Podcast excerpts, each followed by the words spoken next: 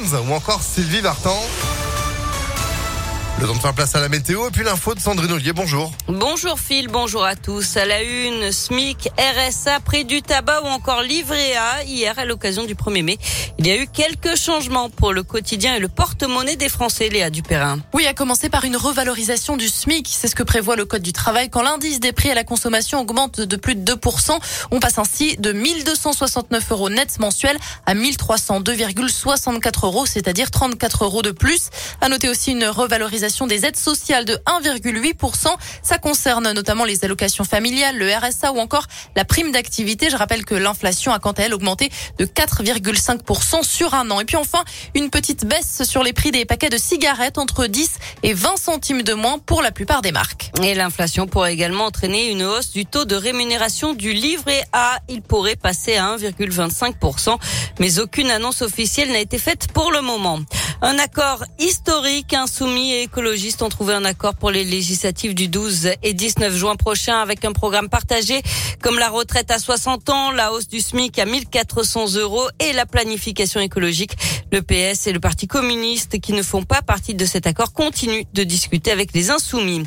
La colère des policiers, des rassemblements sont organisés partout en France devant les tribunaux et les commissariats contre la mise en examen pour meurtre d'un de leurs collègues.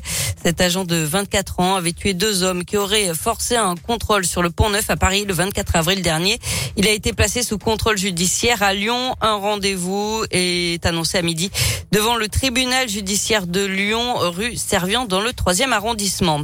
Une tentative d'enlèvement et de séquestration hier soir à Lyon. Ça s'est passé dans le quartier de Confluence. Trois hommes auraient menacé une femme avec un couteau pour la forcer à monter dans une voiture. Ils ont été interceptés quelques centaines de mètres plus loin par la police municipale avec l'aide de trois témoins. Un barbecue sauvage se termine dans le sang à la Duchère à Lyon dans la nuit de samedi à dimanche. Trois hommes ont été ciblés par des tirs de Kalachnikov. L'un d'entre eux est entre la vie et la mort d'après le progrès. La piste du règlement de compte sur fond de trafic de stupéfiants est privilégiée. On passe au sport avec du foot. La belle victoire de l'OL à Marseille hier soir 3 à 0. De quoi entretenir encore l'espoir d'accrocher une place européenne. Alors qu'il ne reste que trois journées de championnat à disputer, l'OL est septième au classement à 5 points de la cinquième place occupée par Nice. Toujours en foot mais féminin cette fois-ci. La qualification de l'OL pour la finale de la Ligue des Championnes. Finale qui se jouera le 21 mai contre Barcelone. En rugby, large victoire du Loup samedi sur Montpellier 43 à 20.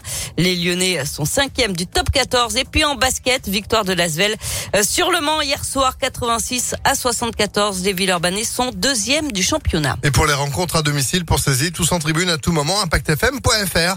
Merci Sandrine, vous êtes de retour à 11h. À tout à l'heure. Allez, à tout à l'heure.